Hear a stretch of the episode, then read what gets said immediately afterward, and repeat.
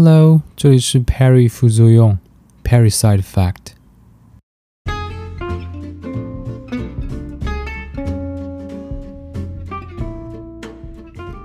Hello，大家好，我是 Perry。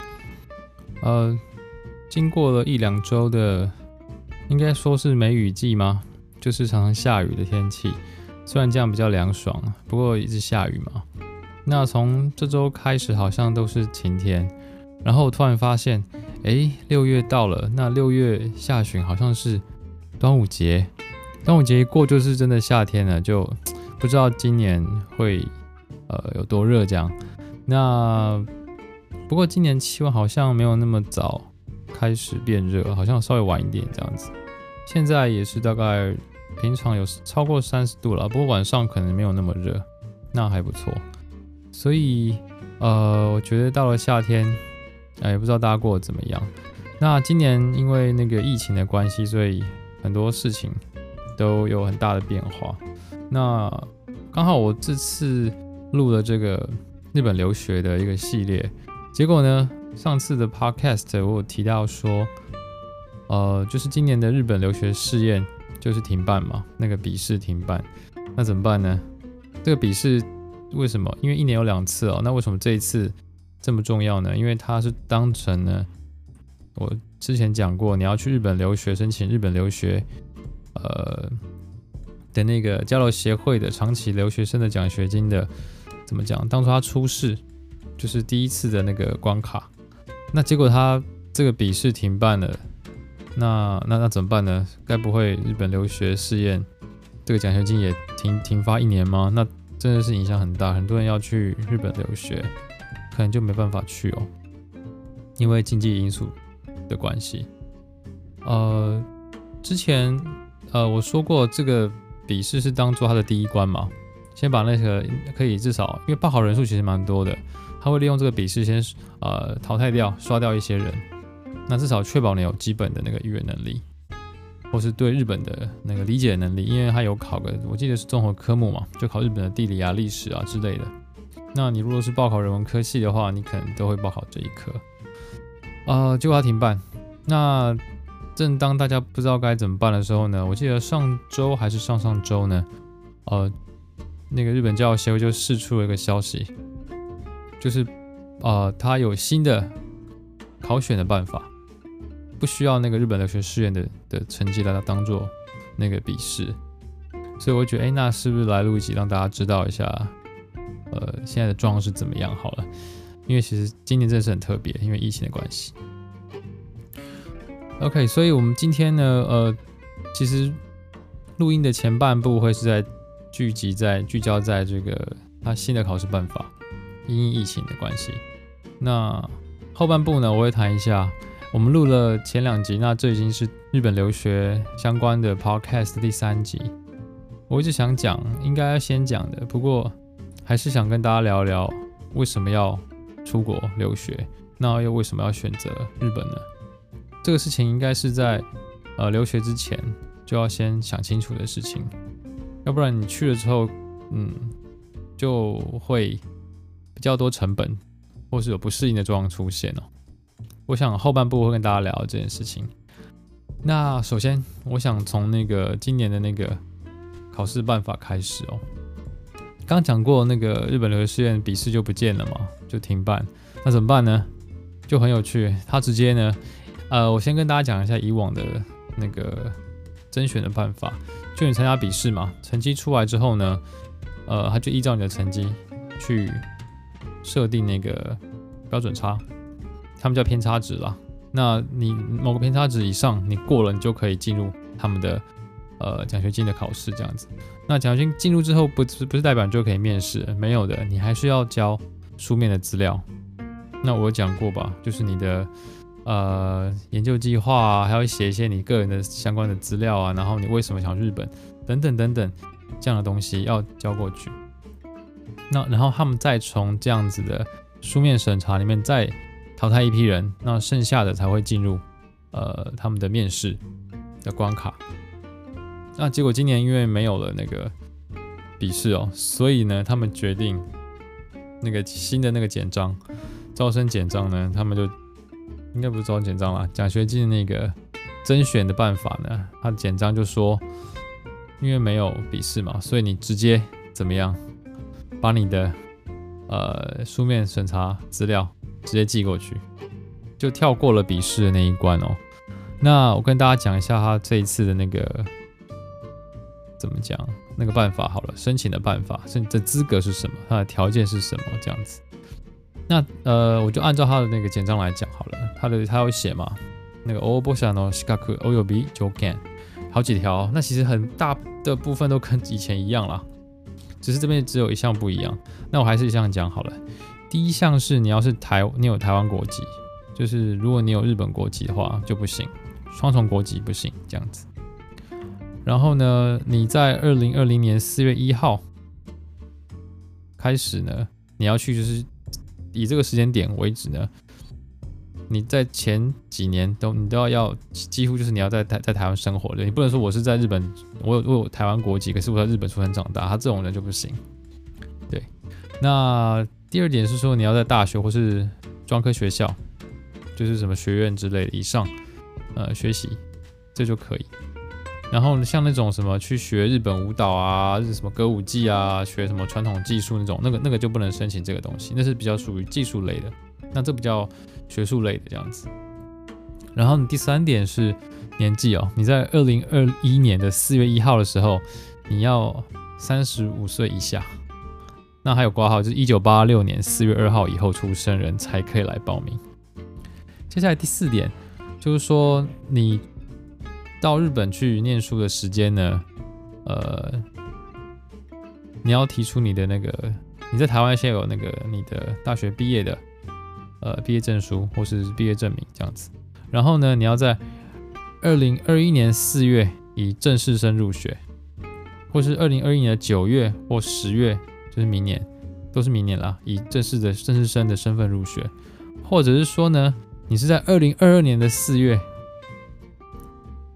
以二零呃二零二二年的四月以正规课程的那个学生入学，然后呢，你在前一年就是明年的四月呢，或是九月呢，以研究生，他们叫做非正规生，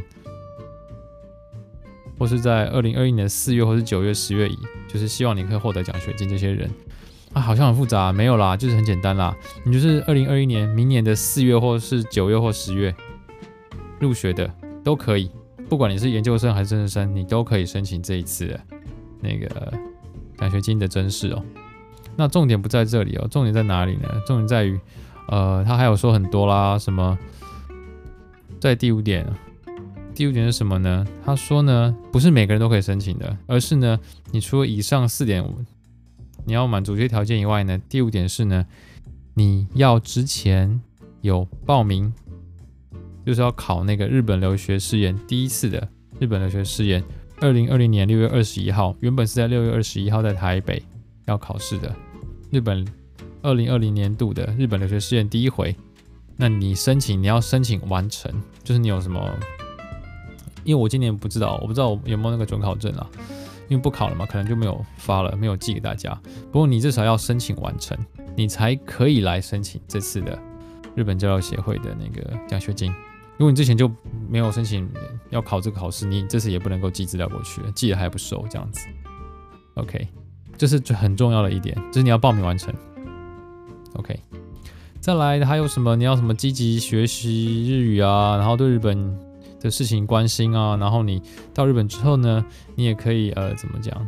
你也想要去多方的了解，深入了解日本，然后呢从事在日本从事研究，然后可以适应日本生活的能力这样。这，of course。OK，在第七点，你去日本的时候呢，你一定要，你一定要有留学签证，你不能用其他的观光签证，用其他的工作签证过去，他不发奖学金给你，因为是奖学奖学生嘛，所以你必须要有留学的身份，这样子的签证要是讲要是那个留学。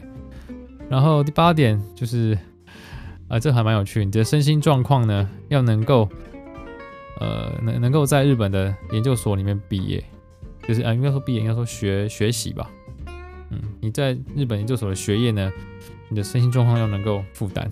呃，这个该怎么说？我也不会说。就是可能有些人身体状况不好，或是精神状况不好，他就不让你去。在第九点是跟男生比较有关系，你要呃服完兵役，或者是你你有那种不用服兵役的证明。那如果你申请的时候你兵役还没结束，譬如说现在你还在当兵，那可是你呃是明年才要去嘛，所以你可能今年底就退伍了，那也那你也可以申请。所以你去之前你都一定要那个。呃，你要可以有证明说，我什么时候可以那个退伍这样子。接下来还有什么？嗯，OK，就第十点，他可能就是说，你毕业之后啊，或是回回台湾之后啊，他有些要做你做那个问卷调查，或是有日本的那个台湾交流协会呢，他有办很多的那种活动啊，你可以积极参加，然后帮忙帮助呢台湾跟日本的交流。有贡献的人，这当然了，就是如果当然可以去啊。如果在台北，那我我住北部嘛。那如果在他也有在高高雄也有办一些活动，那这我就比较少去。所以就是当然大家也会去吧，我想。就是他的那个申请的资格，然后呃，他申请的那个到之后呢，他付的那个奖学金的那个期间，他都有写啊，其实很清楚。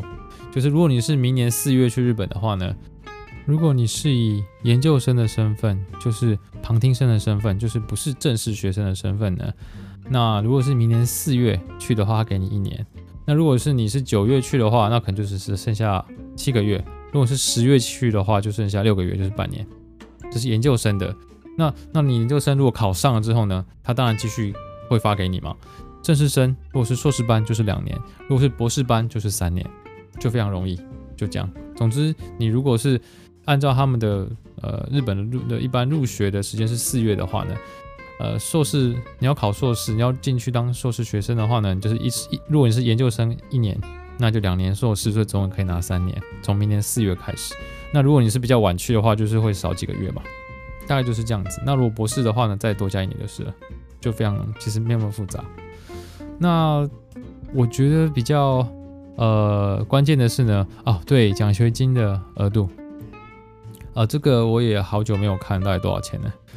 他这边写的是每个月的奖学金的额度哦，那我觉得对学生来说是可以生活了，没办法存什么钱，也没有办法怎么赚大钱，但是就是可以生活，因为日本的生活费就大概是这样子。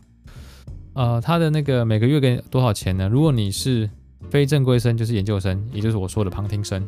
就是半年或是一年之间，让你去准备考试，适应日本环境的，然后学习学习日语，精进日语的这个这段时间呢，他给你，呃，一个月给你多少钱啊？十四万三千元。那然后呢，你如果考上了那个硕士的正式的那个学学课程的话呢，变成硕士生了，正式硕士生呢是一个月是十四万四千，哎，多一千块，我不知道为什么。那如果你是博士课程，你考上的是博士的话，就是十四万五千块。哎，我记得是以前是比较多哎，就是它好慢慢在减少。对，那他还说呢，你在特定的地区，某些地方可能生活费比较贵，他会加几多给你，每个月多给两千或三千这样子。那我不知道，我以前没有收到加给，因为那边我我我那边不是首都圈，所以我那个地方不是首都圈，所以就没有拿到这样。那他还有个但书，就是说如果你休学。或是你长期都没有去上课，缺席的话呢，他就不会发给你奖学金啊。顺便跟大家讲一下，他怎么知道你有没有休学？他怎么知道你有没有那个缺席？你缺席，你没有去上课，学校怎么会知道呢？因为你如果是念硕士班或是念那个博士班，老师其实，嗯，你顶多就是你课不过嘛，修了课没有拿到学分，或者是，而且特别是博士班，其实没什么课，老师怎么知道你到底有没有在日本有没有去上课呢？老师会知道，可是学校不知道啊。奖学金的那个单位他也不知道嘛，除非老师去去跟他们报告。可是应该老师没有那么闲，那么有空，因为这是你自己申请的，老师其实也不会怎么样。他怎么知道？呃，你要每个月去领奖学金的时候呢？我记得我以前的那个大学，你每个月有两次签名的时间，你要签名，你下个月你才拿得到。我忘了是当月还是下月了。你要签名，你那个月要签一次名，你才能够拿到奖学金。对，要不然就就下个月就没钱这样子。对，所以呃一个月两次，因为说你可能一次忘记签，那还有下一次机会这样子。就还是利用这样子才知道你有没有去有没有去上课，在不在学校。所以很多 呃，就是拿奖学金的台湾学生就会呃，譬如说暑假的时候，然后回台湾比较长一点时间，就是可能就月初的时候签个名，然后赶快回台湾两周或三周，那等下个月要签名再去签就好了啊。如果你没有签名，你可能就是那个月就没有奖学金这样子。这个就呃是他得知你如何呃有没有在学校有没有在日本的一个方法了。这是奖学金的额度哦。那这一次的申请的时间呢？呃，为什么现在讲？因为已经开始了，从六月八号，二零二零年的六月八号开始到呃七月八号，一个月左右的时间，就是一个月，你要把资料寄到那个日本教育协会在台北的事务所。那我想这次应该很多人报名那个日本留学试验哦，所以我想他们审查的时间应该会拉比较长一点哦。这个应该很多人记，以以前的话是用那个日本留学试验的笔试当做筛选的第一关嘛，就会筛掉蛮多人的。那他们再再来挑，用挑完之后再用书面审查，再来那个筛选嘛。那这次少了那个笔试，所以我猜他们应该会收到非常多的那个书面资料。所以，呃，是希望大家还是早点早点准备，赶快记，呃，不要到最后一天这样子，毕竟这都是要准备的东西。就是今天的前半部，关于那个因为疫情的关系，所以日本留学试验取消了，那的新的一个甄选，日本就是教育协会的长期留学生的奖学金的甄选办法，新的甄选办法跟大家讲一下。那后。半部我想聊一下，呃，为什么要出国留学这件事情？为什么要留学？有必要吗？这其实蛮重要的，嗯，因为很多人，我觉得如果因为大家身边人都出国了，好像出国很好玩，出国很有趣，那就好像一定要去这样子，大家都这么做，那我也要去。这其实。有时候会后悔啦，哦。那怎么说？我自己讲一下我自己好了。为什么我当初想要出国留学？其实我念书的时候，大学的时候，从来没有想过要出国留学这件事情。那我自己是本来是念理工科系的，然后呃，但本来就对人文科学蛮有兴趣的。那刚好我在我念那个学校。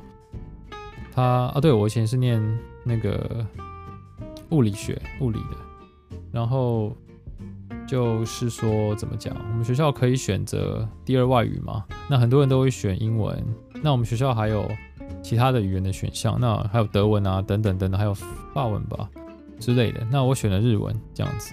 那我那时候选日文的理由是觉得日本文化在台湾好像很常见到，当然英文啊，美国文化也是。就是台湾最大的两个外来文化就是美国跟日本嘛。那英文，我想说我们从小学到大了，我想学学一些不同的语言，就学日文好了。那日文好像很多汉字啊，然后很多漫画、动漫啊，或是一些流行文化都非常的盛行，所以我觉得应该蛮容易学的吧？也许。那学之后发现其实没有点点难度，不过也学出兴趣，然后我就申请了啊双主修。日文系，那我后来有顺利把它修完，不过它课真的很多，我把它修完了，所以就是会对日本有比较多的一些了解，那语言能力也训练比较久这样子。然后我后来呃去念的那个物理的硕士班，那发现其实自己对于做怎么说呢，念物理学、念物理这个东西呢，我觉得学习去读它。有很多有趣的地方啊，量子力学啊、量子物理啊、天文啊、流体力学啊等等等等，我觉得都蛮有趣的。只是要自己去做研究，发现自己好像并不是那么喜欢待在实验室里面。对，要真的要待蛮长、蛮久的时间，那就是另外一件事情了。就是你去学习跟你自己去做研究是两件不同的事情。那我发现自己似乎没有这么喜欢做这件事情。那当你没有这么喜欢做这件事情的时候，你的效率会降低，因为你就不想做嘛。对，所以那我也觉得我在那边自己的能力，呃，因为又不是那么的喜欢，然后自己能力也觉得也没有非常的在那个领域并并并不是非常好发挥哦，所以我觉得是不是我可以去呃做些别的事情呢？毕竟，呃，如果你在我那个年代，就是两千年初期的时候，你是念理工科系的话，那我想那时候是台湾的科技新贵的年代，就是说大家都是毕业之后，理工科系很多就会跑到新竹嘛，竹科。对，所以我我的大学同学大很很大一部分都是在新竹，他们现在都在新竹这样子，就是进入科学园区当工程师。对，就是有很多奖金啊，然后配股啊，那时候啦，现在比较少，现在是奖金。对，那其实收入也蛮好的啦，当然他真的蛮辛苦，很累，要就是轮班啊，长时间工作啊，但是薪水真的是跟其他行业比起来是非常稳定，而且呃也比较好。但是我自己就觉得，我不是这么喜欢这样的生活。对，就是可能念书的时候是在 lab，在实验室，然后进工进了那个公司之后，去主科之后进就进 fab，就是工厂里面的实验室都是一样。那我可能比较喜欢沟通，那其他的一些呃怎么说，思考一些人文学里面的一些问题，我想自己好像比较有兴趣一点点。那如果你大家应该知道，你有兴趣的事情就会做特别起劲，那你会做得特别好。对，我后来就发现，其实我自己对呃文学文化方面比较有兴趣。那刚好是利用我有双主修日文系，我日文的能力。那我后来我就跑去我的那个硕士班没有念完，我念了一大概一个学期，就决定要跟老师说，呃，我要我要我要休学，然后想先去当兵。我那时候也没有学着想说我要就是去日本留学或什么的，我只是想说我先当个兵好，先想一想自己该怎么做，然后就在等兵单，兵单。就一直不来，就休学等兵单，兵单不来，那我就想说好好考好看那个日本，就是日文系的硕士班，我念念看，考好看好了，我都已经有念完他们日文系的双主修了，我有日文系的学位，考好看吧，那我就考上了，所以我就去念了日文系的硕士班。那我当然是主修文学了，所以念了之后也蛮有兴趣。那念完之后就去当兵，那时候也没有想过要不要出国留学哦。因为毕竟出国留学对我来说，就是它是需要你自己投资很大的部分。投资什么呢？除了经济的问题以外，就是你出国念书，呃，不管是美国啊、欧洲还是日本，就是学费都比台湾贵，生活费也比台湾贵，然后你还要投资很多的时间出国，然后适应，这都是一呃怎么讲？对于自己来讲是很大的投投资跟付出。我其实没有想过。那后来当完兵之后呢？那想想到底要是去工作好，还是去念书呢？那后来我想好久，后来还是决定，呃，试试看好了。如果考得上奖学金，就是我刚刚说那个日本教育协会奖学金，然后可以考上学校的话，那表示也许我有机会，也许是可以试试看的。那我就去了。那但是我去的时候，我是确定自己对于这个领域我是有兴趣的，而且我觉得我是。可以达到某一种程度的发展，我自己愿意去做，当然是蛮累，要花很多时间。哦，然后还有一个另外一个重点是，我那时候想自己真的喜欢吗？真的想要做，愿意为这样子的呃研究啊，或是这个领域去做这么多的付出吗？你自己真的想要做这件事情吗？那我记得我那时候在。在台湾的时候哦，我去念那个日文系的硕士班的时候，我那时候其实就觉得，嗯，我应该想要做研究，做文学文化方面的研究。我觉得我自己蛮有兴趣的这样子，那自己也发挥的还算可以。比起我在物理系那边，我觉得念的时候很有趣，念物理学，但是我觉得好像研究啊对我来讲有点远了，啊，我发挥的不是很好。所以这个第一点是要先。呃，要去留学之前，要先了解自己啊。这个，我想台湾的教育里面好像不太鼓励我们去做这件事情。就是反正你就把东西背一背，那个题解题解一解，然后就去考试就好了。这件事情哦，所以我大学的时候其实蛮常思考我自己到底要做什么事情的，想了很久，也苦恼了很久。那所以我就比较早开始知道自己适合，或者是说知道自己不适合做哪些事情，或是。不善于做哪些事情？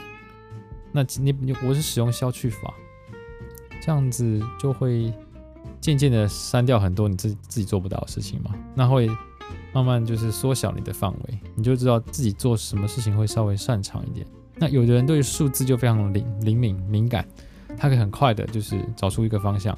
那有的人对于抽象思考就非常的拿手，就很快看到一个方向性这样子。每个人都不太，那有人就很适合去沟通。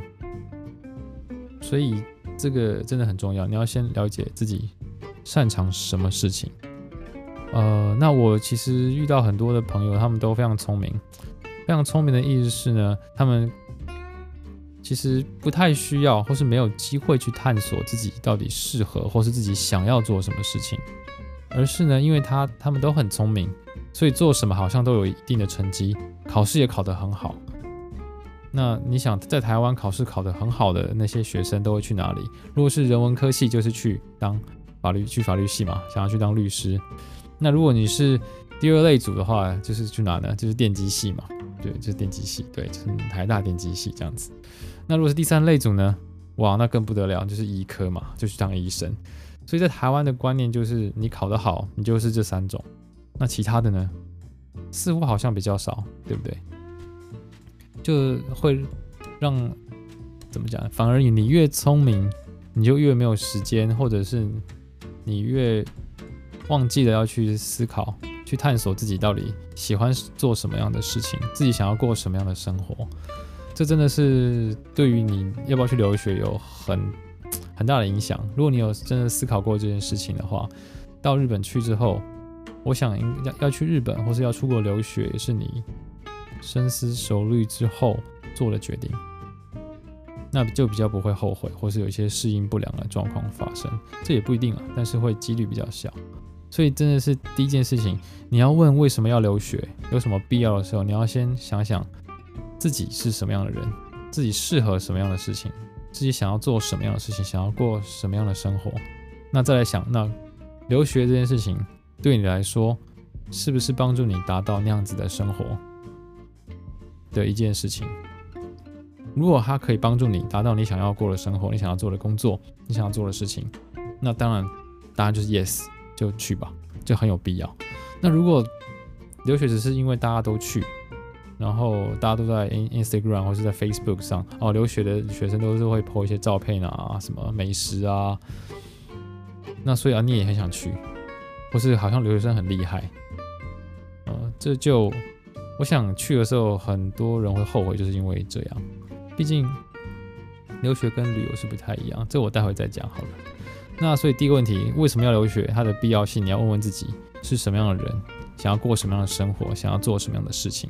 那留学是不是可以帮助你达到这样的目的、这样的目标呢？如果可以的话，你就去；如果不行的话，那你要好好思考一下，不要留学，有没有其他方式可以帮你达到这样的事情？OK，这是第一个问题。那第二个问题是关于。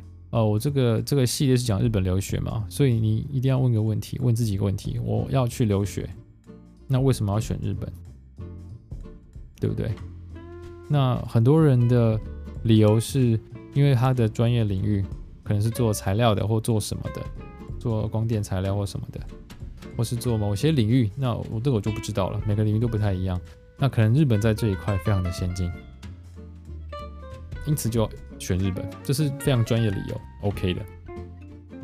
那但是很多人，呃，选的理由可能是另外一种，可能是对觉得他有其他考量，也不一定对或错。他的其他考量是说呢，我出国留学，如果我去欧美，那离台湾好远哦，还有很很久的时差，他觉得不喜欢，或是文化太不同了。他觉得日本在都在亚洲，很近，要回来也快。然后日本好像也是个先进国家。然后呢，因为你知道台湾人最喜欢出国旅游的国家就是日本嘛，就去日本旅游。那所以日本对台湾有个非常正面的一个形象在，就是食物很好吃啊，然后很安全啊，然后很干净啊，有效率啊，这都没错，这是对于日本的印象都很好的印象。但同时，我想它会形成一种很呃叫做什么既定框架，在看日本这件事情。什么叫既定框架呢？嗯，那就是说，嗯、呃，你在成长过程中啊，第一次接触到的事情，那因为那时候还小，你就会把它当成一种理所当然的事情。譬如说，呃，我讲一些个日本的事情，我之前好像讲过了吧？就在日本，呃，譬如说老师和学生啊，一群人去吃饭的时候，或是一起做什么事情的时候，有吃吃喝喝的时候呢，呃，日本女生女性呢，就会开始很自然的开始，呃，整理桌子啊。开始做一些服务的动作，倒酒啊，拿筷子什么的。那日本男生就会很自然而然，就是什么都不做，就是接受他们的服务。我想这个在，这个是很明显的，就是性别不平等嘛。那在日本这是非常普遍的状况，因为从小就是这样，觉得见怪不怪，就应该是这样。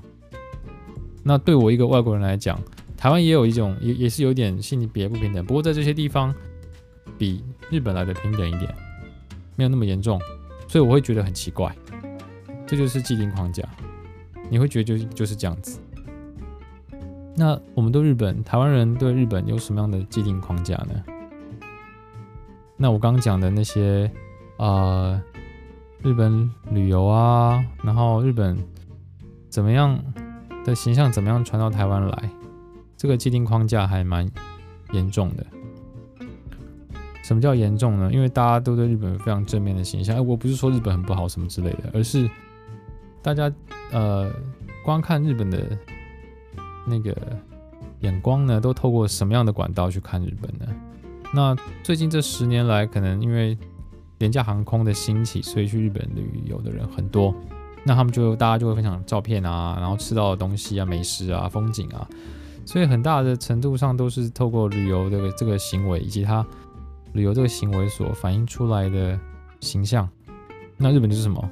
日本什么代名词？就是美食嘛，有礼貌啊，文化很很有趣啊，很风景很美啊，然后就是很，就是基本上都是正面的形象比较多。而且好像在日本那个二零一一年那个东日本大地震之后，台湾人又捐了很多，这应该世界第一的捐款吧。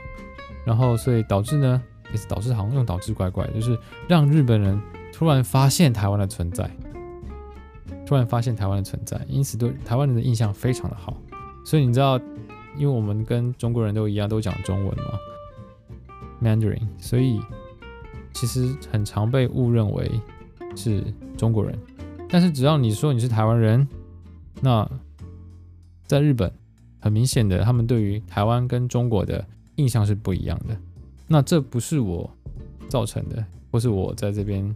呃，随便说的，这个大家自己去试试看就知道了。啊，对，是是不一样。那为什么不一样呢？这个是关于日本人怎么看台湾跟中国。那台湾人怎么看日本呢？所以我在这里想讲的是，我们都透过旅游的行为或旅游这些行为所引申出来的一些，呃，怎么说，影像、画面、照片，去看日本。那事实上。啊，还有其他管道了，譬如说日剧啊，或是日本流行文化啊，或是漫画啊，去看日本。但日本其实并不是只有这些面向，所以这些形象、旅游或是动漫或是等等的流行文化所带来的形象，和你去长期要住在那边的人所面对的事情是不一样的。所以大家觉得去日本留学好像很好啊，很好啊，好棒啊，就是好像听起来好像是跟。好像是在日本长期长期的旅游一样，其实完全就是不是，就差很多这样子。毕竟你在那里留学，其实世界在世界各国留学都一样，你在那里是生活，你有你要做的事情，你要读的书，你要做的研究，你还要打工，然后你有生活的压力，你有上课的压力，你有研究上的压力，很多的压力会一起来，那就会把你那些。呃，原本的一些光环，日本的光环，日本美好的那个泡泡都挤破。我不是说去了之后那些食物就不好吃，不，还是很好吃。只是呢，你去一两周，你就很舍得花钱嘛。反正就是来旅游的，就是要花钱。跟你在日本要生活，你每个月你有你的预算，你总不能每天都吃大餐吧？那你不是到月底就饿死吗？所以这是一件非常重要的事情，你要搞清楚，你是去那里长期的留学或是工作，而不是。旅游而已，这差别差很大，这样子啊、所以我是会建议大家，如果你想要去日本留学或想去哪看看的话呢，呃，你可以先尝试有那个 working holiday 嘛，就是打工度假，就是一年。或者是你去想要增进自己的语言能力，那你有一些经济的能力的话呢，你当然可以去选择短期的去念语言学校学日语。那语言学校课其实也没有到非常的怎么说那么重嘛，就学日语而已。那你也可以去利用那个时间去看看日本的生活到底是怎么样。短期的可能三个月、六个月都好。要。虽然讲短期，不过我是建议啦，至少三个月到六个月以上更好。你觉得可以了解到这个日本这这边是什么样的社会？对，那要怎么说？要说日本的阴暗面吗？黑暗面吗？也，嗯，应该说啊，对台湾来讲，台湾因为毕竟是多多文化，对不对？就是有客家，又有闽南的族群啊，然后还有原住民啊。那这近十几二十年来，又还有东南亚来的新住民啊，所以。我们对于嗯外来者其实就见怪不怪嘛，所以大家都说台湾人对外国人很亲切嘛，但还是有歧视啊，所以东南亚很歧视嘛，然后对欧美就很对，你知道讲英文嘛，就会非常的哇，好棒棒这样子。我想这也是一种歧视啦，所以大家还是要自己检讨一下。那那日本会呃，我想会更加严重了，就台湾有的他们会更严重这样子。然后台湾人在他们心目中呢，要不是二零一一年那个巨大的。世界第一的捐款，让他们重新发现了台湾。呃，我想我们就是东南亚，在他们眼中，我们跟东南亚人没有什么差别，或者是跟中国人没有什么差别，这样子。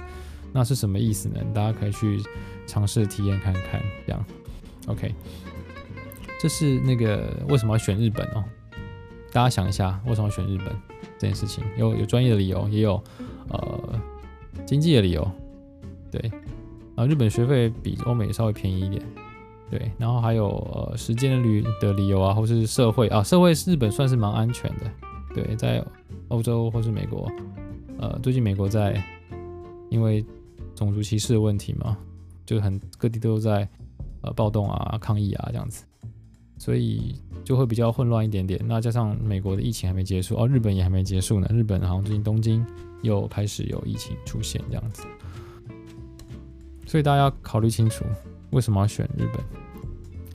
那你这样子去国外念书有什么样好处跟不好地方呢？这是我接下来想谈的。你得得失是什么？你可以得到什么？那你又失去什么？你真要想清楚，因为你付出的并不是大家会想啊，经济能力，因为你要花很多钱嘛。除了钱以外，你真的要付出很多的时间，好几年在国外，那你就没有在台湾，你会失去什么？对不对？然后。还有精神，你要花很多力气去适应另外一个文化、另外一个语言。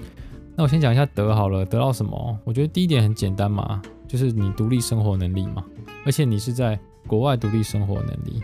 这如果你在台湾，当然你到其他的县市去念大学啊，你当然可以获得一定的独立生活能力。但是在台湾呢，嗯，怎么说？第一点是语言都一样嘛，文化也没有差到太多，对，所以其实，呃。没有那么那么大的成长了，我自己觉得。哦，那要怎么讲？而且台湾的那种外外卖或是叫做外食文化非常的呃方便。其实你在台湾你不用自己不用煮饭，你到处去吃什么自助餐啊、便当啊，而且种类非常的多又好吃，然后又不又不是很贵，所以对于就是。自己生活，那你不会做菜的人来讲非常方便。那在日本呢，他们的外食文化也很发达啦，也很好吃。但是如果你是在那里生活的话，那你每天都外食的话，呃，除非你的经济能力非常的好，那你当然可以吃到很多各种不同的料理，都 OK 的。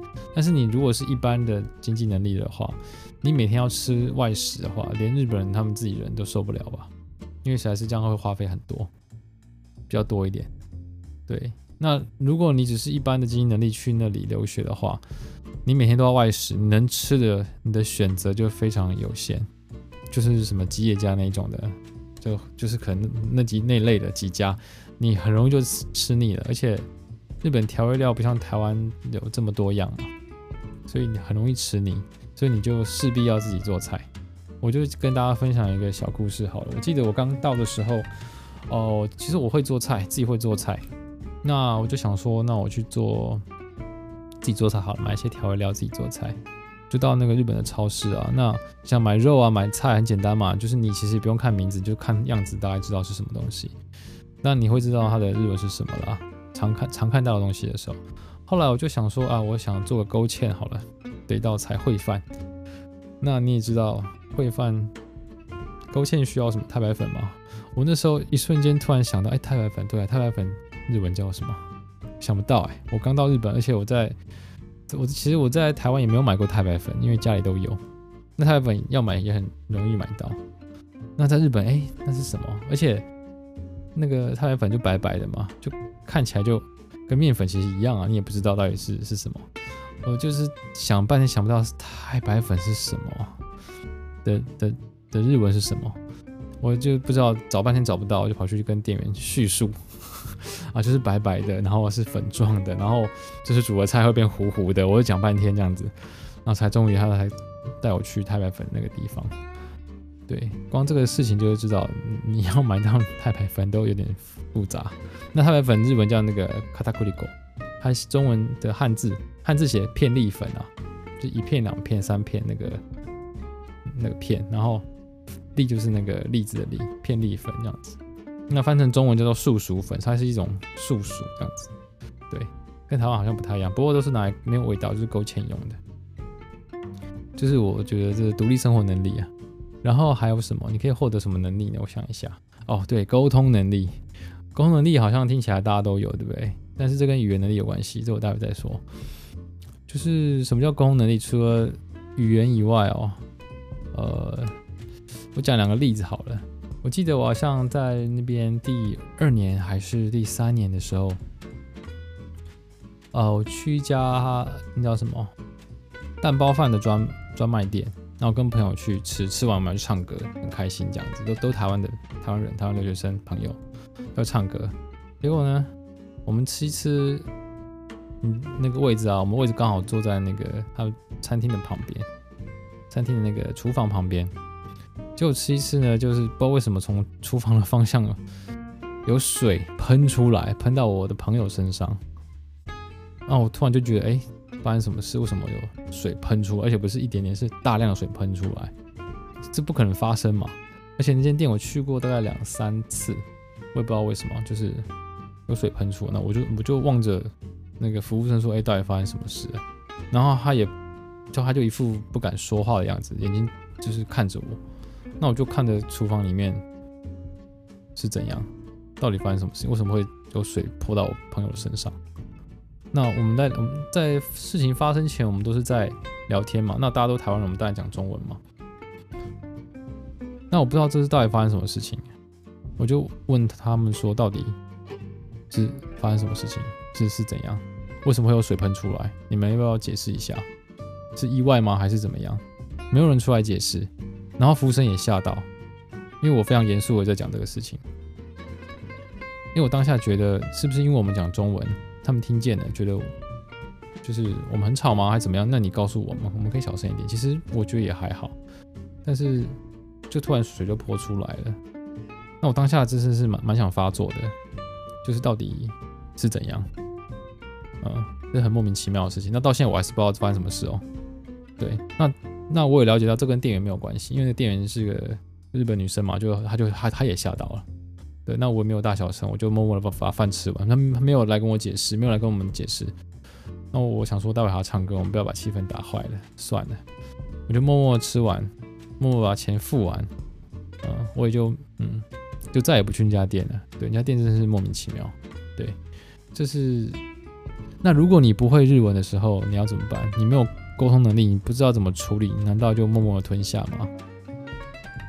这件事情真是让我觉得，真是沟通能力很重要。我就真的是跟店员说，发生什么事，你们可以出来解释吗？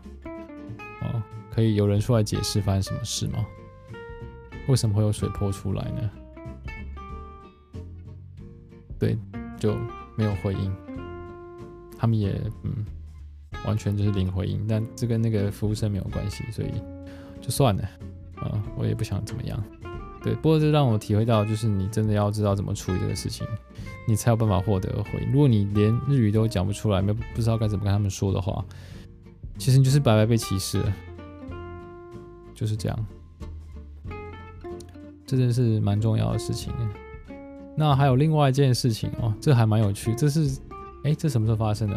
好像是去年发生的吧。我待蛮久的那时候，就是我在日本呢，呃，我念那个大学，我在我那个所在的城市啊，其实还蛮多山坡的。那我在之前都是骑自行车，那后来真的是受不了，我就你也知道，台湾人就喜欢骑机车嘛，我就就是买一台二手的机车这样子，是。那种呃伟士牌就还蛮可爱的，蓝色的伟士牌的机车，然后就骑骑骑骑骑骑骑。那有一天呢，我一般都是骑我住的地方到学校，就是其实没有很远，就还好。然后我那一天呃就发生事故。那为什么发生事故呢？是我骑比较远，我要去那个入境管理局换我的签证。那骑比较远嘛，然后刚好那条路是比较大的主要干道，车非常的多。然后那天早上好像就车很多，就是走走停停，走走停停。那就跟大家讲一下，我那个车是手排车，我不知道大家知不知道是用手在，它是比较旧，有点像古董车啦，就是手排车在那里一二三四档要一直换。那如果塞车的话，我就是要一下加速一下停，一下加速一下停。其实一直手排车很累啊，对于那个走走停停的那个状况、路况的时候很累。然后因为大家都开得很近，结果我就。不小心好像要过一个平交道，那那平交道就会有点凸起嘛，所以我就必须要催比较催油油门催比较大力一点点，然后换挡来不及，然后前面刚好又停停住了，结果我就一不小心就是轻轻的撞到他的那个屁股上，这没有什么大的事故，就是砰一声，那那那就撞到人家了，哇怎么办？然后就赶快停到旁边去，他也停到旁边去，然后他就觉得哎、怎么有人撞他这样子？那其实并没有非常。大的事故就是我的车的那个车车轮上面有个那个罩子嘛，就稍微那是铁的，就稍微凹进去，然后它的后面那个那个那叫什么车子挡板也稍微凹进去一点点这样子。不过其实已经凹进去了，看得出来很明显的凹进去了，所以就没办法。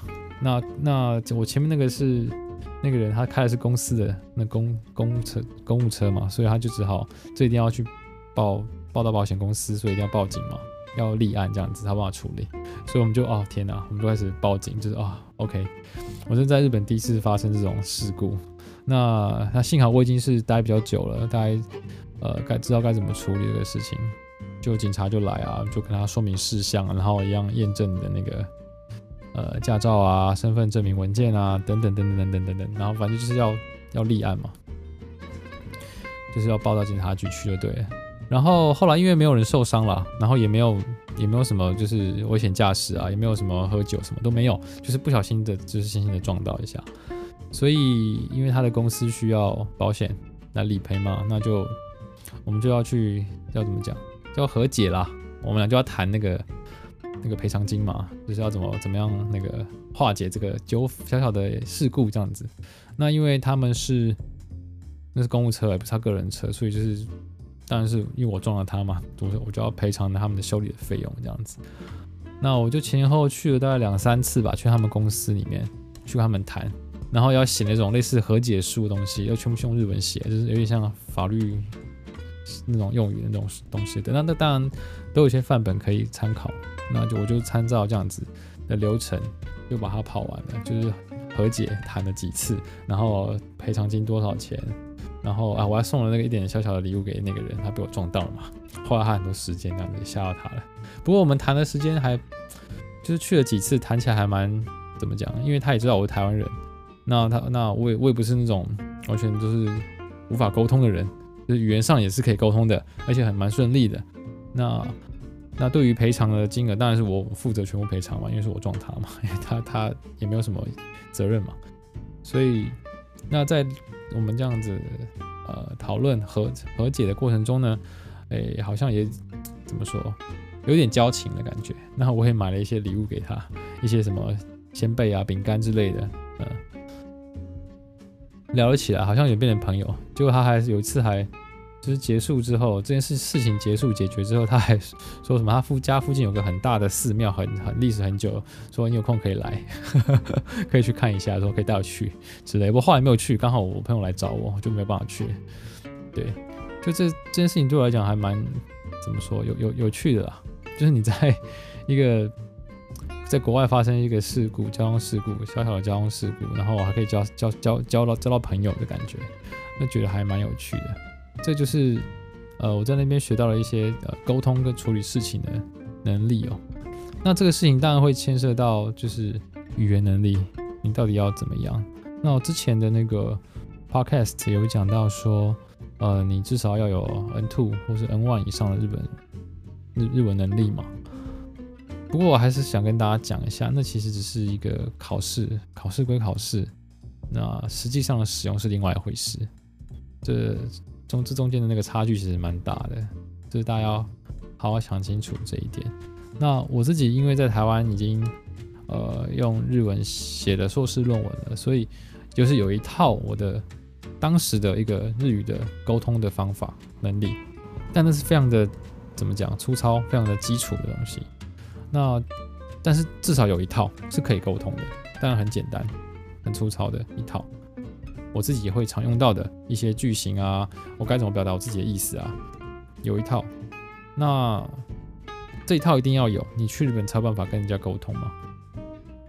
那我到日本之后呢，我这一套东西就一直在进阶进化，就有第二套、第三套进阶版的我的跟日本人沟通的方式、呃，除了那个。语言能力以外，还有你要怎么去让日本人了解你在想什么？毕竟台湾人的表达方式跟日本的表达方式，如果都用日语的话，其实还是不一样的，说明的那个顺序是不一样的啊。所以这个这个还是要学习啊。这是我所谓的语言能力是很综合的语言能力这一点。而且呃，还有一点，大家很常会 care 说啊，你日语说的像不像日本人这样子？关于这个问题呢？要怎么说？我觉得发音很重要，你至少要让对方听得懂你讲什么嘛。不过日本人都是以日语，就是母语者嘛，他们对于日语的掌握力当然会很好，所以你讲有一点不标准，他们其实大概知道你在要要讲什么，没有关系，你不用百分之百就是要完全像日本人，我觉得这也不必，老实说也不必。对，因为再怎么样，我们也无法变成日本人。当，你你想要去日本移移民到日本，规划成日籍、日本籍，我这我没有话说。你可以朝这方向努力，但我个人是没有这样的意愿的，这样的愿望。所以，我觉得我要求的，我自己对自己要求的目标，呃，是能够有效率的沟通、友善的沟通，营造一个适合沟通的气氛的这种能力。我想人家就够了，因为他们也知道我是外国人，对。其实，并我不并不会要求自己说一定要完全就像日本人，而且就算是日本关东腔跟关西关东东京腔，东京跟关西腔又差很多，呃，很明显的，还有九州呢，对不对？就各地的其实还是有点不太一样，所以哦、大家不用那么执着了。老实说，这种事能不能够有效率、友善的沟通？再来是社交能力，之前有讲过了。我觉得日本人的那个人人人际关系跟台湾不太一样，以及他们对外国人的看法，各个国家就对台湾人的印象跟对其他国家人的印象又不一样。所以，呃，这也牵涉到，因为毕竟你是到一个你谁都不认识的地方嘛，谁都不认识的国家，所以你要重新建立你的社交圈，这也是一个挑战。特别是日本人。人际关系比较远远一点点，他们觉得是礼貌，不想打扰你的生活，就很远，太远了。对，那你导致你很难一时半刻很很难在短时间内交到朋友，这个一开始蛮辛苦的啊、哦，这个要想一下。然后呢，还有一个是哦，对了，国际化的能力，你可以得到一些东西。毕竟日本是，如果你是在东京啊，或是关西圈，其实蛮多外国人的哦。那你会产生一些你面对不同的文，你常常会需要面对不同的文化以及想法。那你要怎么去应对这些想法文化，然后去合作沟通呢？这是一个国际化的能力。不过这个是看每个人啊，每个人就是有些人就是不喜欢嘛，就会就是可能沉溺在自己的世界里、自己的生活里。那他也没有去跟大家有什么样的交流的话，那这方面的能力可能培养起来就没有效果，没有那么好。所以以上我刚刚讲的什么语言能力啊、国际化能力啊、社交能力，其实是互相有关联的，都是要自己去呃参加一些活动，自己去举办一些事情活动，你才会呃和大家交流，然后才有机会这些能力才会成长。那如果你只是呃就在自己的课业里面，完全在自己课里面的话，那另外的部分你可能就没有时间去发展嘛。那我就会觉得蛮可惜的。你都出国了，对不对？当然，其实出出国念书很主要一个一一个一件事情就是你的专业能力。你去念什么东西嘛？对不对？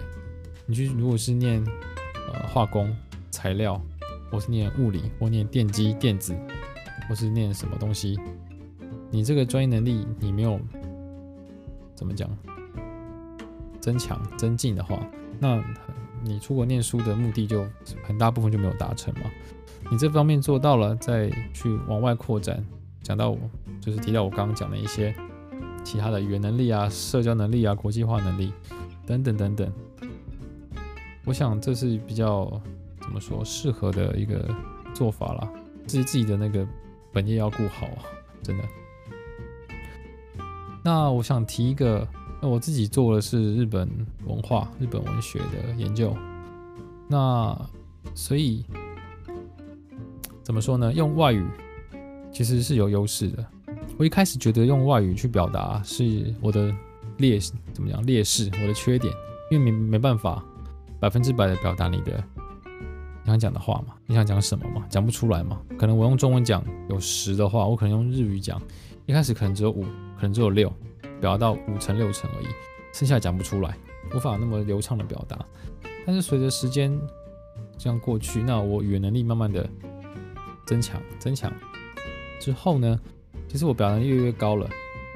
那同时我也发现，呃，我用。我的母语在表达的时候，跟我用日语表达的时候，那个对于你想表达事情的距离感是不太一样的，真的非常的不同。那反而因为母语呢，是你在成长过程中常使用的语言，因为它跟你太贴近了，它会跟你的情绪会比较接近一点，某些字会感动你。那日语的话，对我来说是后后来才学的语言，所以它跟我的情感连接没有这么的近。会稍微远一点点，所以某些字哦，或是某些表现，你在中文可能说不出口，或是不想说，但是你如果换个语言用外语来说，就会很容易就说出来了。大家想看，大家想看，那其实最最简单的是，什么叫做情感跟语言的距离？什么什么紧密？好像很抽象，对不对？很简单的是，呃，不知道跟大家有没有跟问过日本？日本跟台湾，日本有脏话吗？台湾有没有脏话？台湾脏话很多，对不对？就是那种骂人的话很多，对不对？很多种，对不对？但对日本人来讲，呃，日本人的的那种骂人的话就很简单，就是就是马路野狼嘛，就是这是最严重的，就是你这个笨蛋、混蛋这样子，就是这么这么这么简很简单的东西。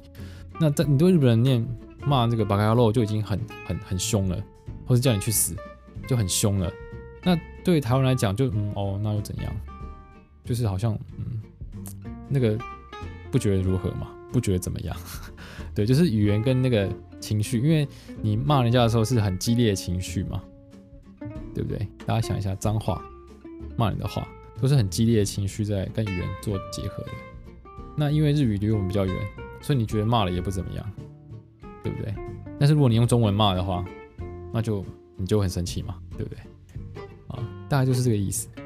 那我用外语思考的时候呢，我会比较。因为它离我比较远，所以我会比较不带情绪，反而比较远的去思考一些事情。哦，这是一个后后来才想到这是一个好处。哦，有时候日本人自己讲讲讲讲讲讲，他就会心情有点激动，情绪就会上来。那有时候就不知道他到底想要表达什么。那对于这种我们外国人来讲，其实不太会发生，因为毕竟比较远一点，情绪没那么容易被勾起来。有时候会有，但是没有那么的强烈这样子。我想这是用外语思考的一个优势哦，那给大家参考一下。那今天录的有点长，对不对？呃，最后一个问题就是，很多人都会想，你去日本念书，那你是要毕业之后你是要留在日本呢，还是要回台湾，或者你要再去别的地方呢？这是个很大的问题，对不对？呃，这个也真的没有标准答案啊。这就回到一开始的问题，就你为什么要留学？那前提是你要先了解自己嘛，对不对？你想过什么样的生活？你想做什么事情？如果你想做的事情，你想过的生活，留在日本可以达成，那么你就留下来。当然有有需要付出的代价嘛，比如说跟家人很远啊，对不对？或者日本的生活其实压力很大，对，他们压力很大的，工作时间很长的，那个文化不知道你能不能够就是习惯，对，所以大家想清楚。那如果你回台湾可以达到你自己想要做的事情，你想过的生活，那当然就回来。或者这两个地方都不行，你想再去别的地方，想要去澳洲，想要去法国，想要去德国，想要去美国，才能达到你想要做的事情，才能过你想过的生活，那那那就去吧。但同时你要衡量你要付出的代价，你要付出的的那些东西呢，你愿愿不愿意去去去付那些代价，这样子。那你自己做不做得到？因为其实你要换到个新的地方，都是很辛苦的，都要付出很多的努力。那希望大家都可以呃，怎么讲，能够过自己想过的生活，然后可以朝自己的目标前进。那这是今天我跟大家分享留学这件事情，呃，我自己的想法了。然后。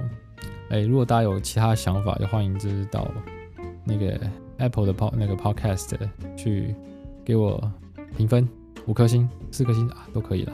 然后在下面给我留言，看大家什么想法。然后啊，对我的 Instagram 那个 Perry Side Effect，P E R Y S I D E F F E C T，那我每一集都会放一张照片。对，你可以到那边留言，告诉我你对于这一集的想法，或者是希望我之后讲一些。呃，你想听的，我能够讲的啦。我我讲我我不知道的事情也没办法乱讲，所以讲一些你跟我反映一下你想听什么东西，也许我可以做一集来跟大家聊聊看。